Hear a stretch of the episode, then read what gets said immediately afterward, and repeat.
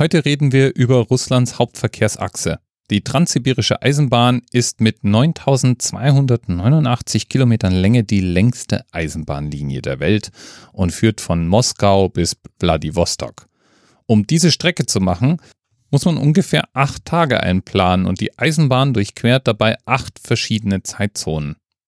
Die Eisenbahn beinhaltet auch die transmanchurische und die transmongolische Eisenbahn. Man kann also sogar noch weiterfahren. Man kann bis nach China fahren mit dieser Bahn.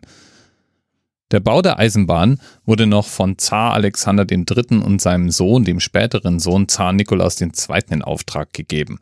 Mit dem Bau wurde 1891 begonnen und im Oktober 1916 wurde die Transip, wie man sie auch nennt, eingeweiht.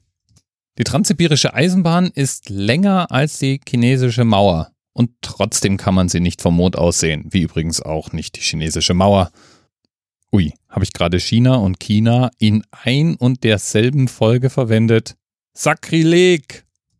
Benutzt man die transsibirische Eisenbahn, um nach China weiterzureisen, wo wir jetzt schon mal dabei sind, muss man gleichzeitig auch einen Spurwechsel mit einplanen, denn die Chinesen benutzen eine andere Spurbreite als die Russen.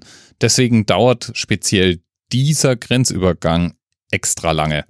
Also Geduld müsste man dann schon haben.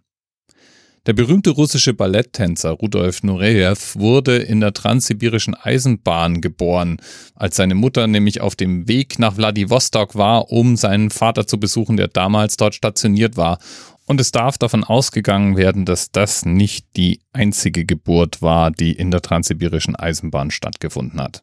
Auf ihrer Strecke überquert die transsibirische Eisenbahn 87 Städte und überquert 16 Flüsse. Und davon, dass man heute acht Tage für diese Strecke braucht, darf man sich nicht täuschen lassen.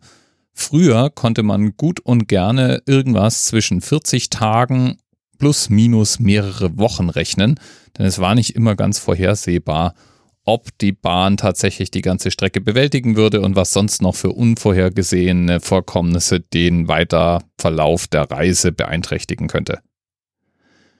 Eine der größten Bahnhofsstationen ist die in Novosibirsk.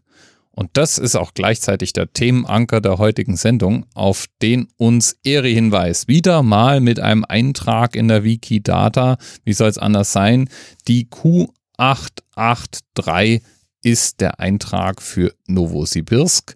Novosibirsk heißt nichts anderes als Neues Sibirien. Das ist die drittgrößte Stadt Russlands und ohne die transsibirische Eisenbahn gäbe es Novosibirsk gar nicht, denn diese Stadt wurde buchstäblich um die Brücke herum gebaut, die man für die transsibirische Eisenbahn dort über den Fluss Ob gezogen hat. Novosibirsk ist also noch keine 130 Jahre alt, während ich das hier aufnehme, 126 um genau zu sein. Und wer sich jetzt den Reisewunsch erfüllt, einmal mit der transsibirischen Eisenbahn durch Russland zu fahren, der kann gar nicht anders als in Novosibirsk auch mindestens einmal Halt zu machen.